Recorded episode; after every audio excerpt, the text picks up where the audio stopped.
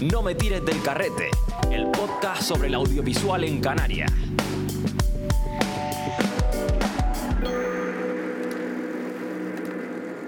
Ernesto Santana, ¿Qué tal? muchas gracias por venir a No me tires del carrete, el podcast sobre el audiovisual en Canarias. Y nada, pues antes de todo, preséntate un poco, o sea, ¿quién es Ernesto Santana? Bueno, gracias a ti por llamarme. Eh, la verdad es que me ha hecho mucha ilusión. Mm, yo soy un chico que le gusta la fotografía, le gusta crear contenido, le gusta mostrar el mundo a través de cómo yo lo veo, porque realmente considero que veo el mundo de una forma muy peculiar. Yo, por ejemplo, voy por la calle, voy escuchando música y me monto mis propias películas. eh, o si no tengo música, le añado música a lo que veo, o tengo puntos de vista bastante curiosos. Entonces, claro, tengo que de alguna forma sacar eso, ¿no? Porque no me lo puedo quedar para mí solo, creo que a la gente le gusta. Hmm. Entonces, a través del audiovisual, del vídeo, de la fotografía, pues lo intento plasmar y mostrar el mundo de mi manera. Sí, al final toda la gente que se dedica a la fotografía o mucha gente que se dedica a la fotografía lo hace por eso, para mostrar su visión al mundo. Siempre ves a lo mejor toda la gente que le gusta la fotografía, su Instagram, que tiene a lo mejor una, una calle que una persona ve normal, él le saca, le encuentra su ángulo y le encuentra la belleza, ¿no? O, por ejemplo, el ver el mundo con los ojos de un turista, que es algo que nosotros estamos acostumbrados donde vivimos a ver las cosas como siempre. Sin embargo, viene un turista y te mira y te señala algo que tú llevas viendo toda tu vida y no lo habías visto el punto, ¿no? Entonces, pues, adecuar la mirada e intentar dirigir la mirada hacia esos sitios en los que la gente ya está acostumbrada y tú dices, ¿y si le damos la vuelta a esto? ¿Y si, y si buscamos otro punto de vista? ¿Y si nos ponemos desde otro lado? ¿Y si en vez de sacar la foto que saca todo el mundo, la sacamos desde donde todo el mundo se pone? ¿No? Pues por ver qué sale y pues parece que funciona y gusta y, oye, a mí me encanta. Hmm. Sí, también es curioso que lo que estás diciendo, que la gente a lo mejor siempre, como estás o sea, en tu entorno cercano, como que es lo que has visto siempre y no le das valor, pero realmente muy cerca tenemos, en este caso, paisajes y... Esto es una locura. Sí, sí, sí. Esta, eh, a ver, esta isla en Gran Canaria hay... Yo siempre digo que es como un menú de degustación, ¿no? Si las Islas Canarias son un paraíso y están súper diversas en cuanto a paisajes. ¿Quieres playa? Te vas a Fuerteventura. ¿Quieres volcán? ¿Quieres naturaleza volcánica? Te vas a Lanzarote. ¿Quieres montaña? Te vas a La Palma o al Teide, al Tenerife. Pero si quieres un poco de cada, si tú dices, no sé qué me apetece hoy, pero quiero un poquito de cada, me apetece volcán y después playa y después montaña y después verde y después ciudad, esta isla es maravillosa. Entonces, yo creo que un poco también lo que hace que en, esta, en estas islas haya tanto, tanto fotógrafo, tanto videógrafo de calidad, es que tenemos un parque de atracciones para la fotografía de paisaje que es alucinante. O sea, ya no solo porque haya tanto paisaje, sino porque cada época del año es diferente. Tú te puedes ir a. a te vienes a Terror en verano y es un paisaje, te vienes a Terror en invierno y es otro. Y en primavera cambia por completo. Es como. Parece que no, pero tenemos una variedad temporal y, de, y, y espacial brutal. Brutal aquí en la isla. Entonces, claro, eso hay que aprovecharlo. O sea. Hay que sacarle todo el partido que haya. Sí, es que aquí realmente hay muchos, digamos, referentes como tú, sobre todo de la fotografía de paisaje, porque a lo mejor también es la que más se presta, ¿no? En las islas a, a sacar. Claro, si te pones a- si viviera en Madrid seguramente sería más de fotografía urbana. Efectivamente, claro. Y si viviera en Nueva York ya ni te digo, pero es que viviendo aquí, a ver, hay sitios, por ejemplo, yo he estado en países, en Hungría, por ejemplo. En Hungría, Hungría es un descampado, como quien dice, hablando mal y pronto, pero es, es llano. ¿no? Hierba. Es, es llano, o sea, lo más alto de Hungría es una montaña a lo mejor de 300 metros. Y tú miras al horizonte y no cambia nada en kilómetros y kilómetros y kilómetros. Y aquí no puedes ni mirar al horizonte porque tienes una montaña, después tienes un barranco, después tienes un macizo, después tienes un bosque y después la playa, ¿sabes? Como, wow. Entonces, pues sí, yo... eh, yo cuando empecé con la fotografía, a ver, como fotógrafo eh, siempre empiezas haciendo un poco lo que pillas, ¿no? Pero Eh, tanteando, o sea... copias, investigas, eh, a hacer fotografía de personas, ahora vamos a usar un poquito de luz, vamos a meter flashes, no me gustan los flashes. Y de pronto dije, bueno, ¿qué me gusta a mí? A mí me gusta no estar en mi casa, a mí me gusta salir, me gusta moverme, estar activo. Tenemos un montón de paisajes y además he dado con la clave de que en Canarias se da el, el sentimiento este de orgullo, de arraigo hacia la tierra. Y a lo mejor si tú subes una fotografía de, por ejemplo, de Yellowstone en Estados Unidos a un Instagram mío, pues sí, la gente está bonita. una foto de Yellowstone. Entonces una foto del barranco de las vacas aquí. Y la gente es como, el barranco de las vacas, mi isla. Ah, y lo comparte. Funciona muy, funciona muy bien. Sí, es que creo que los canarios tienen mucho ese sentimiento de... No sé, sí, exacto. No sé si, si se dice, vamos, or- orgullosos de las islas, básicamente. Totalmente, de gofio en Mm. la cara, pum. Sí, es una cosa muy, muy, muy, muy, muy que se lleva adentro y, y se comparte. Y ya te digo, se da incluso entre islas. Yo, por ejemplo, estoy muy afincado en Gran Canaria, donde vivo, y subo muchas fotografías de la isla. Mi fotografía, el 90% puede ser de la isla de Gran Canaria. Y si viajo a Tenerife o a otras islas, pues subo Sí, hombre, siempre isla. que viajas aprovechas. También creo Claro. que hace poco fuiste, por ejemplo, a Lanzarote y pues alguna foto cae siempre. Hombre, yo vine de Lanzarote con la cámara llena. O sea, además tuve mucha suerte. Cambió el tiempo. Tuve días claros, tuve días con nubes, tuve días de lluvia, tuve paisajes de montaña, verde en Lanzarote, verde, muy raro. Ujú. Pero pude encontrarlo, o sea que fue una experiencia súper chachi. Pero claro, a lo mejor si toda mi audiencia es de Gran Canaria, o la gran mayoría, porque es donde resido y donde me muevo, cuando subo una foto de otra isla, se nota que no, no es tanto el sentimiento, o sea, que es muy, muy localizado. Es muy localizado y es curioso. Sí, también porque a lo mejor son, quizás Tenerife y Gran Canaria a lo mejor son las más turísticas y las, también las que vive más gente, Claro, evidentemente. exacto, o sea, si yo viviera en el hierro, a lo mejor pues me comía un poquito más los mocos. Mm. Bueno, pero hablando de eso, por ejemplo, también hay fotógrafos, no sé si voy a decir bien el nombre, pero este de Fuerteventura que es muy conocido, José As- José Acima, sí. Exacto. Pues yo creo que mm, él en, en, en Fuerteventura... Es- Yo creo que es el rey. referente, Sí, sí, sí. Además que él sabe... eh, Él lo que tiene es que tiene alma de artista. Es una pasada. O sea, no es solamente fotógrafo y Sí, porque... crea. Mm. Y el tema de José es un todoterreno, o sea, es un crack. Y yo la verdad es que lo conocí hace un par de años y hemos compartido mm, viajes y momentos y tal. Y eh, amor, amor por ese tío. O sea, esa mente hay que cuidarla. hay que tenerla, envolverla en un papel y tenerla... Sí. Ya que estamos, para que no se me olvide, eh, ¿tú tienes algún referente o cuáles son las personas que más te inspiran a lo mejor de aquí de Canarias? O bueno, no tiene por qué ser solo de Canarias, sino también otros fotógrafos de- del mundo. Mira, sinceramente, eh, no. no. No. No. O sea, sí, veo fotógrafos que me gustan, que me gusta cómo tratan el color, o cómo tratan la luz, o cómo suavizan el paisaje, pero yo voy muy a mi bola. O sea, yo, a mí me preguntan por fotógrafos. Ahora sí es verdad que conozco más, pues por el simple hecho de que las redes sociales te, Sí, te abren esa te posibilidad. abren esa posibilidad y, oye, pues es, es imposible no... O sea, si eres una persona mínimamente sociable, pues te pones en comunidad y quedas. Si vas a otra isla, pues dices, voy a otra isla y alguien te comenta y, ah, pues venga, quedamos y tal. Ujú, De ese aspecto sí, pero no los tengo como referentes, sino como compañeros simplemente. ujú. Es decir, gente con la que pasar el tiempo y compartir una afición. Pero no, si me dices alguien en concreto que yo diga, esta persona a mí me ha marcado y tal. No, la verdad es que no, no sé. Eh. No, no, está bien, claro, por supuesto. Quiero decir, conozco mucho, mucho trabajo, pero no, no tengo a nadie en concreto que diga, esta persona eh, es mi, mi pilar central o... Nada, simplemente por curiosidad. Bueno, pero por lo menos en este caso eh, la comunidad está bastante unida, ¿no? Porque si tú, por ejemplo, dices, voy a Lanzarote tal, ¿quién se viene? Y hay gente que, que va y todo perfecto, fantástico, sacan fotos entre ustedes y demás. Por ejemplo, Pedro Borges, que yo era un fotógrafo de Lanzarote, que yo no lo conocía en persona. De hecho, no sabía ni qué aspecto físico tenía, ¿sabes? es lo típico, ¿no? Que siempre estás detrás de la cámara. Sí, bueno, y decides lo- lo- o no a, a la cámara. Dime. no, no, que lo típico de ahora, porque eso hace, hace unos años. Bueno, sí, hablo de, Sí, sí, sí, del sí. momento.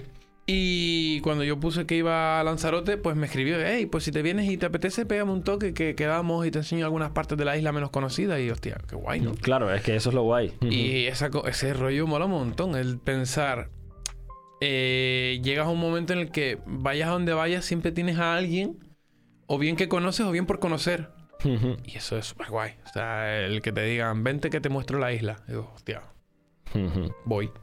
¿Sabes? Sí, pues la verdad que guay, ¿no? Que, el- que sea así de amigable, digamos, unos con otros. Sí, de hecho ya es como eh, ir rellenando el tablero. eh, por ahora tengo un fotógrafo referente por isla, por así decirlo, ¿vale? A lo mejor Ujú. mejor alguien fuera, pero en Lanzarote tengo a Pedro Borges, ¿no? Que es con quien lo conocí hace un par de semanas cuando fuimos para allá. En Fuerteventura tengo a José, por supuesto. Eh, en Gran Canaria no hace falta. en Gran Canaria, si alguien quiere, estoy yo aquí, por si quieren venir. En Tenerife tengo a Now, Shot by Now. ¿no? Eh, sí, también. Un crack también, el padre Teide. Es el, Sí, es sí, el sí. hijo del Teide, por así decirlo. En La Palma, aunque nunca hemos. Bueno, realmente coincidimos alguna vez que hace tiempo tengo. Ah, bueno, pues ahora cuando quedó mal no me acuerdo el nombre. Pero, No, tampoco pasa nada ya. pero bueno, que es un chaval que además ahora con la erupción volcánica ha tenido bastante tirón. Ah, ah, Avian puede ser. no, no Vale. es Avian San Gil Vale. ni. Ni Raúl, ni Saúl Santos, no. No los conozco a ellos. La verdad es que son la bomba, pero no, no coincido con ellos. No, J. Morán puede ser. No, no caigo. Ni idea. También, por ejemplo. No, no, sigue hablando y ahora No, no, digo. eso que... Pero, ¿sabes? Que es un poco eso que cada... Y el resto de islas porque no he ido tampoco últimamente. Sí he estado en todas, pero no como fotógrafo. No claro, claro, sí, sí. Que, a- O a lo mejor has ido antes de que te. Exacto, sí. Yo he viajado mucho, pero viajar con la cámara en mano, no tanto. No, que te iba a decir que ahora por, eh, digamos, seguirte a ti y mirar un poco tu, tu perfil y demás, pues también me salen recomendaciones de otros fotógrafos de paisaje que también voy, Claro. voy conociendo, ¿sabes? Y yo digo, Es una, es una red. Sí, Para lo bueno y para lo malo. Sí, sí, y sí, en sí. este caso a mí me parece que me aporta bastante. O sea, aporta el- la comunidad. mm. Y me parece súper guay el tener eso ahí. De hecho, tú, por ejemplo, como decías antes, aprovechas también ese sentimiento de canariedad, pero también le añades frases a, la, a todas las fotos. Eso, ¿de dónde viene? ¿De dónde sale? ¿Por qué? ¿Te inspiras en algo o cómo? El tema de las frases, eh, a ver, yo eh, tengo un problema y es que mi cabeza va al 200%, ¿vale? Tanto en imágenes como en palabras. Eh, tengo mucha agilidad mental, me gusta retorcer las palabras, me gusta jugar con las palabras, eh, me gusta el humor, mm, el juego de palabras, el humor verbal y todo eso. Entonces, eh, claro, tú generas una imagen generas una, un país, una fotografía, la, tomas la fotografía y la publicas, pero ¿y qué cuenta? O sea, más allá de lo que me cuenta la foto. Porque Instagram te dice, escribe algo. Y yo, pues aquí. Hola. Entonces, claro, eh, yo empecé poniendo pues em, reflexiones, eh, pensamientos, no sé, literatura en la parte de abajo, en, en la En el información. pie de foto, el sí. pie de foto. Y gustaba, pero no era muy visible, porque no todo el mundo se para a leer eso. Sí, efectivamente. Entonces yo pensé, bueno, eh, ¿qué está funcionando en Instagram? Está funcionando el carrusel, por ejemplo, el subir más de una foto en la Sí. misma publicación, porque si tú publicas una foto y está en tu feed y vas bajando, ves tu foto. Si publicas varias, la próxima vez que entres, te aparece la segunda. Es como que te aparece dos veces el mismo contenido, ¿no? Eh, bueno, no es el mismo, pero la, la misma publicación, foto 1, foto 2. ujú. Entonces yo digo, bueno, pues si yo genero una segunda fotografía, me debería ir mejor. ¿No? Yo, yo ahí eh, intentando coger el algoritmo y decir, vamos a intentar domarlo. El algoritmo no hay quien lo tome, o sea, Sí, sí. ya te rindes, ¿no? Pues entonces digo, ¿y qué puedo poner? Bueno, pues lo que voy a hacer es que voy a mover las frases que pongo abajo en el pie de foto, las voy a mover a la publicación, las voy a hacer más visuales para que Mm. además eso se comparta.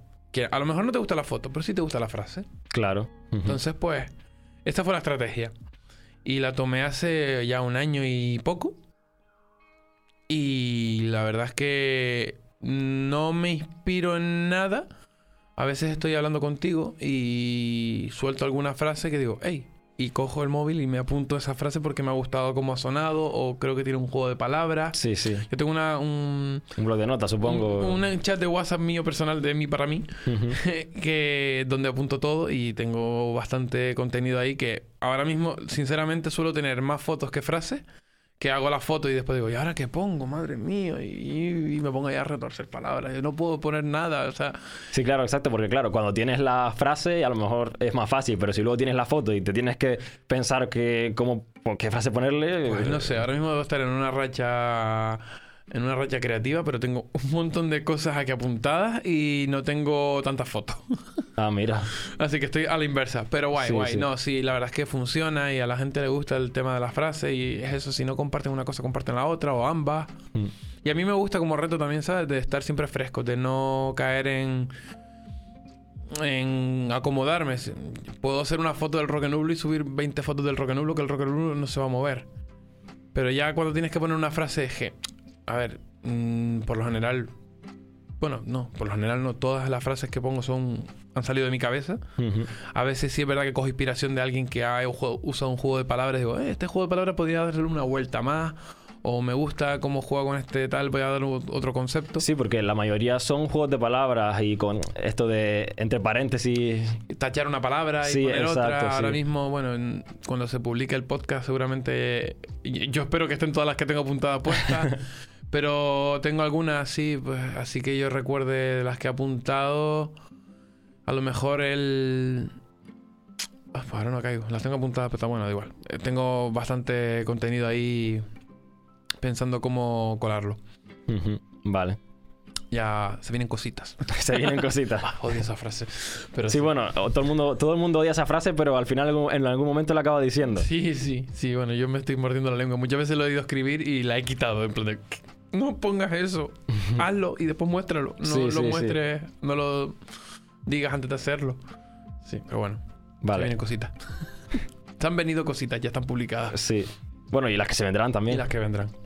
También te iba a preguntar que ¿por qué la fotografía de paisaje? Bueno, entiendo que, como decías antes, porque te fa- favorece la- las islas y el paisaje y demás. Sí. Pero ¿has probado otro tipo de, fo- de fotografía? ¿Te gusta, no te gusta?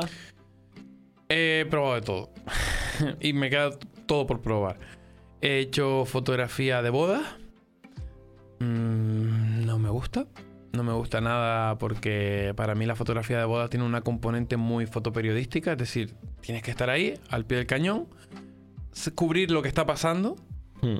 Hablo de la boda como tal, el evento, no, no Sí. coger a la pareja y llevártelo a la playa. Sí, no preboda, boda, sino no, bo- lo he que es la boda. boda, por ejemplo, y he hecho preboda también. Y eso me ha gustado más porque tengo cierta libertad. eh, es más creativo. Sí, exacto. eh, Yo creo que ese es el factor a lo mejor que es el que a lo la mejor... creatividad. O sea, Mm. tú en una boda no puedes mm, ponerte creativo porque como pierdas el beso o pierdas los anillos, eso no se repite. Mm. Eso tienes que estar ahí. Y es una presión que no me gusta. A mí no me gusta trabajar con presión en algo que puedo hacer sin presión. Es que a lo mejor es un perfil más de, digamos, de, de cazador, de como decías, de paparazzi, de periodista, de estar ahí de la al, guerra. al momento, sí. Sí.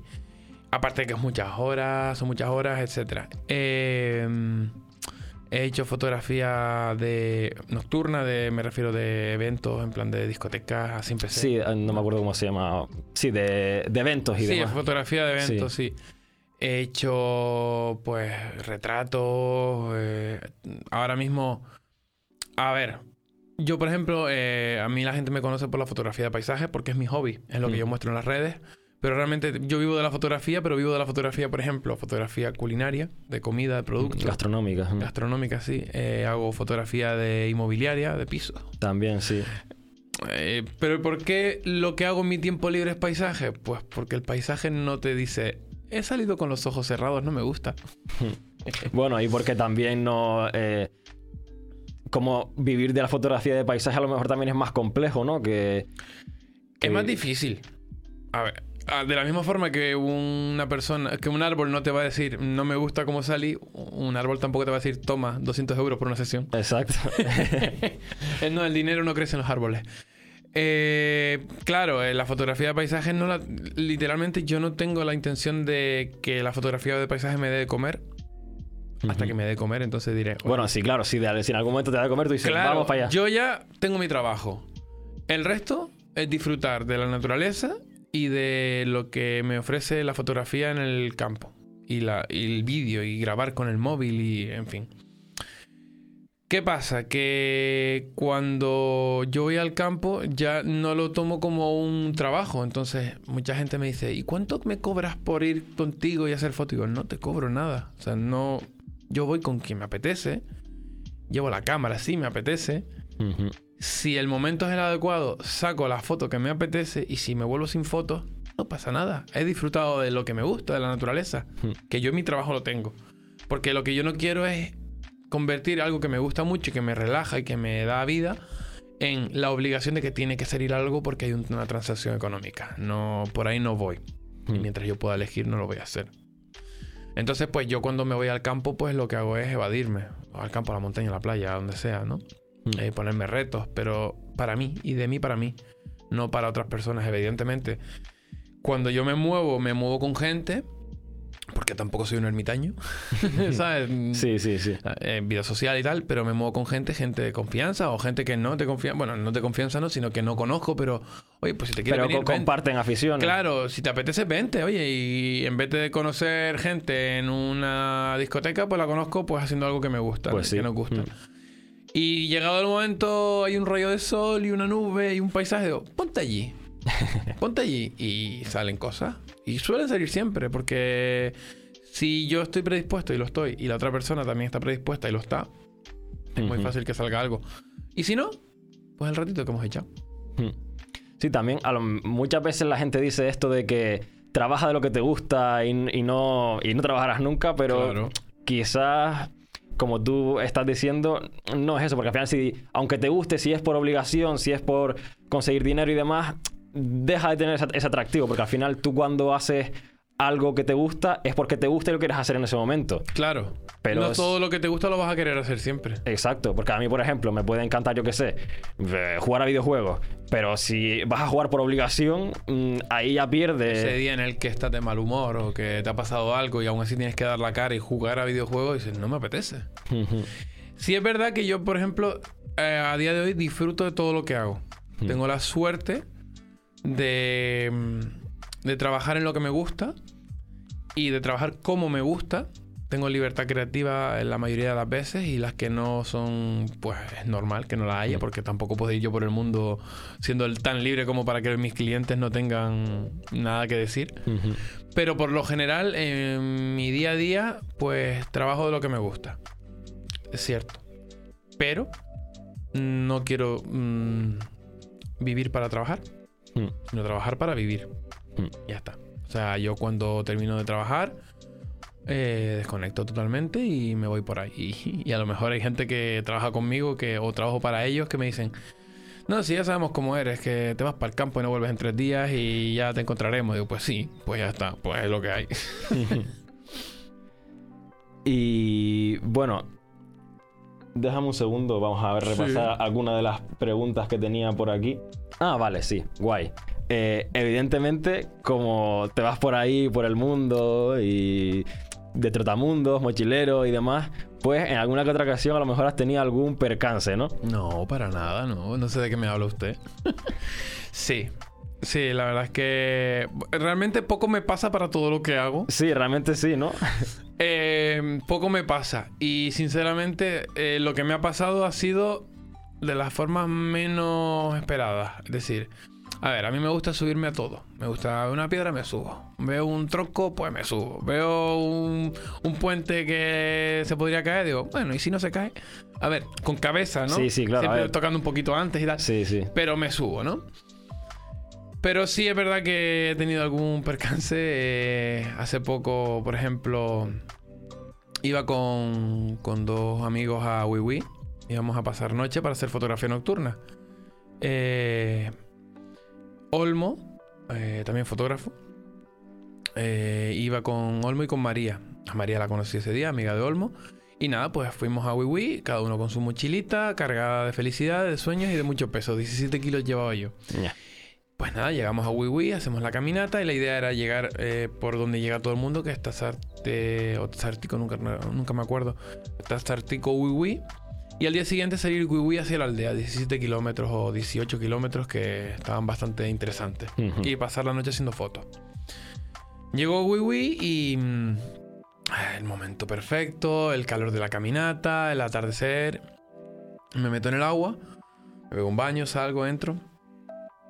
Y cuando me meto, digo, "Ah, me voy a meter el último bañito y tal.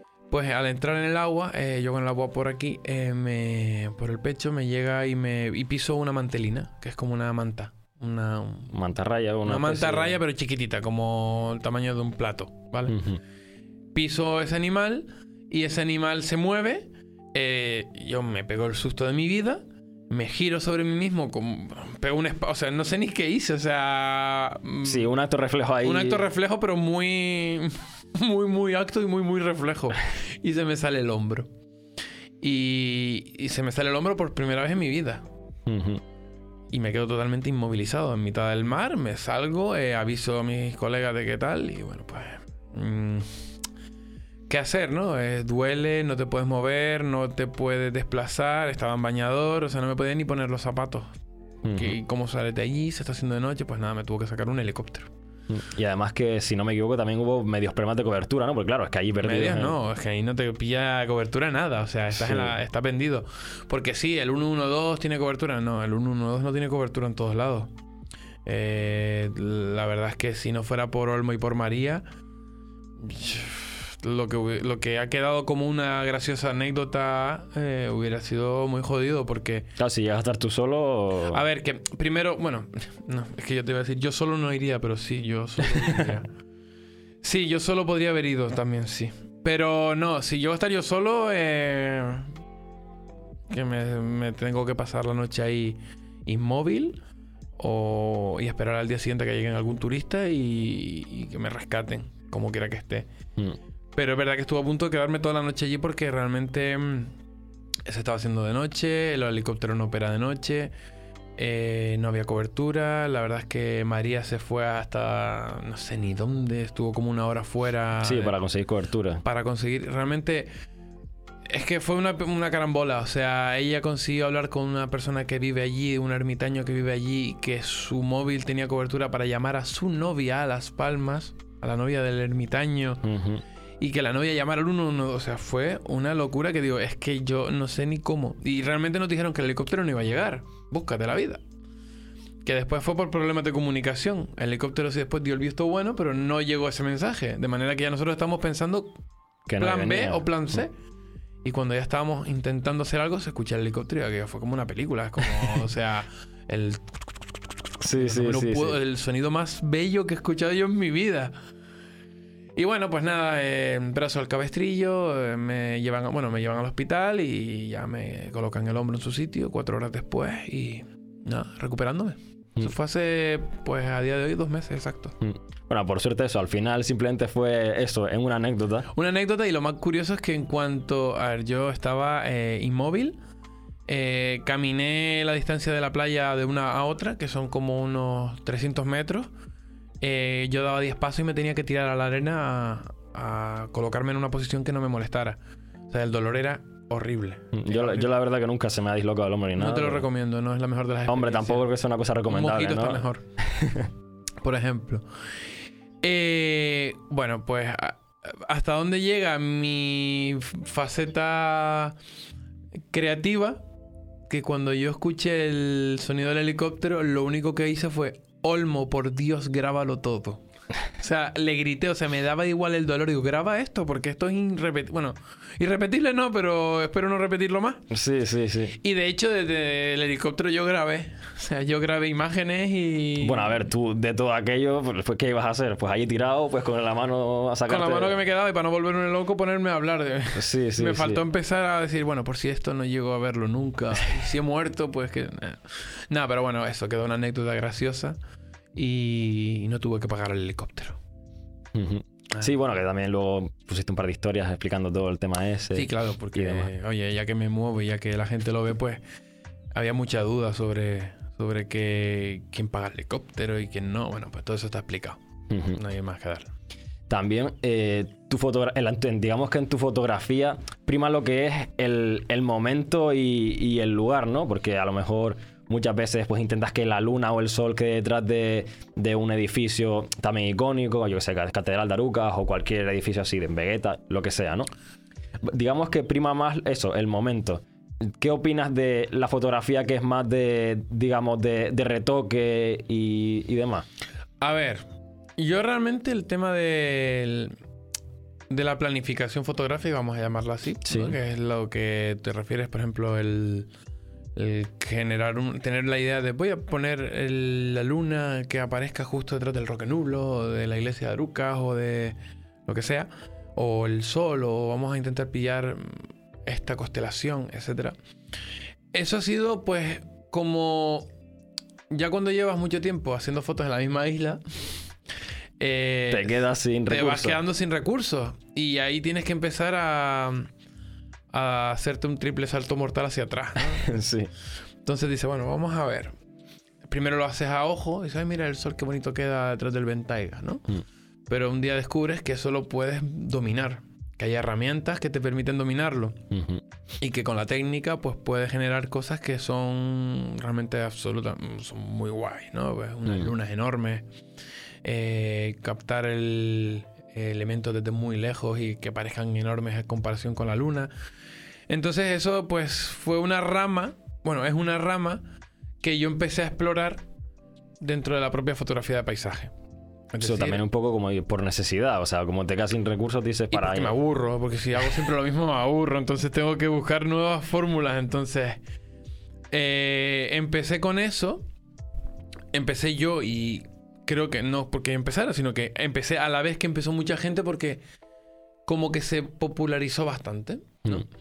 Fue como una tendencia eh, en alza que fue pues eso de las lunas, los soles. Sí, estas cosas que pasan en internet, que algo se pone de moda y, y... que, y que es que está muy guay, ¿no?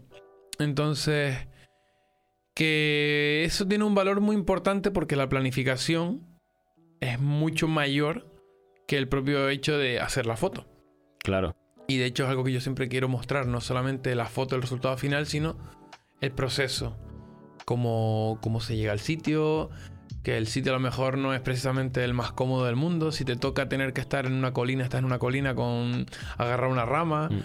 Además Eh, de noche, con frío. de noche, con frío. Me gusta mucho, me gusta mucho poner los fracasos. Eh, hemos venido hasta, hemos, nos hemos despertado a las 3 de la mañana para hacer una foto de la salida de la luna, a la cual hemos tenido que caminar 7 kilómetros hasta el punto correcto para que después esté nublado. Bueno, pues desayunas en Tejeda y te vas para tu casa a dormir. Mm. Y ya está. Bueno, esa también es una labor importante para la gente que no se dedica a la fotografía, que precisamente también es mucho de tu público. que lo ponga en valor. Exacto. Sí, exacto. Y es algo que me gusta. Me gusta que la gente ponga en valor lo que se hace porque no es apretar un botón. No es. No, de- definitivamente no es apretar un un botón. Pero bueno, ni siquiera es eso de, uy, qué cámara tan buena tiene. Digo, a que te parto la cara.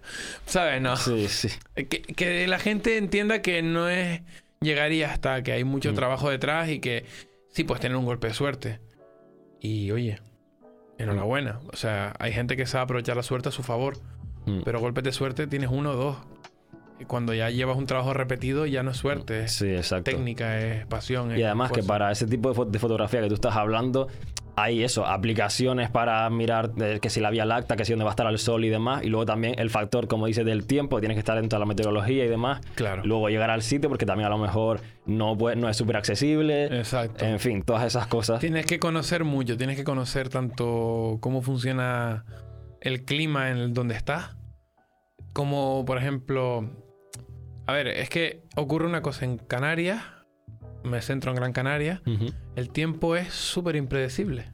O sea, no es impredecible, es variable. Exacto. Y también que a lo mejor estás en un sitio, está soleado, pero luego de repente. Exacto. Y tienes que entender que mm, tú puedes tener planificada una fotografía donde quieres que salga el sol a las 11 de la mañana, y bueno, a las 7 de la mañana pongamos, y tú te asomas a la, a la ventana a las 5 y ves el cielo nublado y dices, pues no voy porque está nublado. Pero tú tienes que saber que lo más probable es que en Canarias a las 5 está nublado, a las 7 sale el sol, a las 8 hace un día de playa y a las 10 está lloviendo. Entonces, saber ese tipo de cosas. O por ejemplo que digas, uy, qué mal está el tiempo, pero es que tú estás en la vertiente norte. Tu foto es en la vertiente, en el centro de la isla. Y sabes que cuando el tiempo está así aquí, allá está así.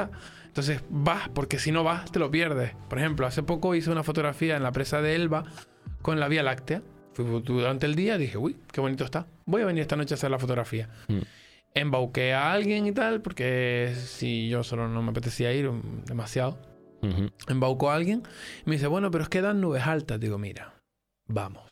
Vamos porque... ¿Y si no? O sea, ¿y si llegamos y no hay nubes altas? ¿Y si te enteras mañana de que estaba perfecto? Te enteras tarde, ya mañana no puedes. Fuimos y no había nubes altas. Y disfrutamos de una noche espectacular, salieron unas fotos súper bonitas y es que si no vas, ¿sabes? Es tener un poco ese el, el factor que conoces lo que hay, conoces el entorno y, y confías más a veces de tu intuición de que lo que te Mm. dicen las herramientas que no conocen el entorno. O sea, Eh, tú, pensabas, tú pensabas que existía la posibilidad y para adelante. Claro, si tienes la oportunidad de hacerlo, hazlo. Mm. Entonces, bueno, con lo que me, me preguntaba sobre la, la edición. Sí, es verdad Eh, que todo esto derivó un poco. Sí, sí, yo más o menos me mm, voy hilando. Eh, con respecto a la edición, a ver, cabe separar lo que es el retoque fotográfico, que viene a ser puedes ajustar los parámetros, puedes subir la saturación o bajar la saturación o... Sí, digamos, trabajar un poco luz, eh, eh, el color, pero sin hacer, digamos, locuras, ¿no te refieres? Digamos, sí, o sea, Re- Lightroom... retoque, digamos, revelado digital. Exacto, lo que viene a ser eso, pues para que no entienda, pues coges la foto como te viene de la cámara, pero tú le puedes dar un tono más cálido, le puedes dar un tono más frío, le puedes subir los colores para que tengan más, más impacto, o puedes virar los colores hacia unos tonos u otros para generar una sensación u otra. O puntualizar las sombras para que la vista se vaya a un sitio o no a otro, lo que quieres mostrar, ¿no? Puedes jugar con eso. Eso sería lo que es el ajuste revelado, ¿no? Y después está el retoque, o lo que se llama, lo que todo el mundo dice, el Photoshop. Eso tiene Photoshop. Digo, ah, ojalá todo fuera tan fácil como tener Photoshop. Sí. Que es cuando ya, pues directamente eh, añades objetos, mueves, eliminas, pones, quitas, ¿vale? Eh, yo soy un friki de, de ambas cosas, ¿vale? No me escondo. sí, lo soy. Eh, a mí me gusta mucho tanto el revelado, disfruto mucho revelando la fotografía, como la edición digital. Yo hay días en los que voy al campo, hago- veo el paisaje, veo que hay una torreta y mi mente auto- automáticamente la está eliminando. Sí, esto se quita después. Esto no va a estar, no me molesta. Y la- pero, pero, ¿y ese cable? ¿Qué cable? Ese cable no existe. Vengo del futuro y ese cable no existe. Esa carretera no me gusta, fuera. No me importa. Porque a fin de cuentas lo que yo quiero mostrar es mi visión. Mm. Y si a mí una carretera me molesta, o una casa me molesta, o una nube me molesta, yo la voy a quitar. Y ya está. Y quien la quiera, como la quiera, pues que la haga ella o él, esa persona.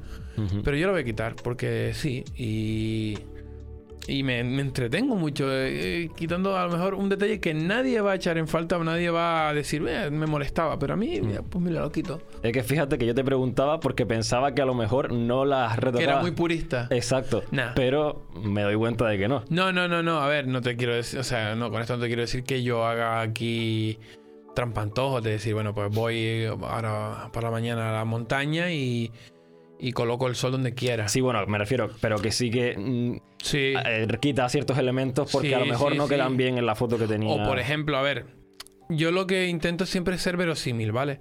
Es decir, si yo voy a ver atardecer a Gaete, ¿no? Zona oeste, por donde se pone el sol, Ujú. el Teide. Eh, yo voy a una fotografía y de pronto, mm, después en el ordenador digo, le falta un toque de luz, una luz lateral, algo que entre.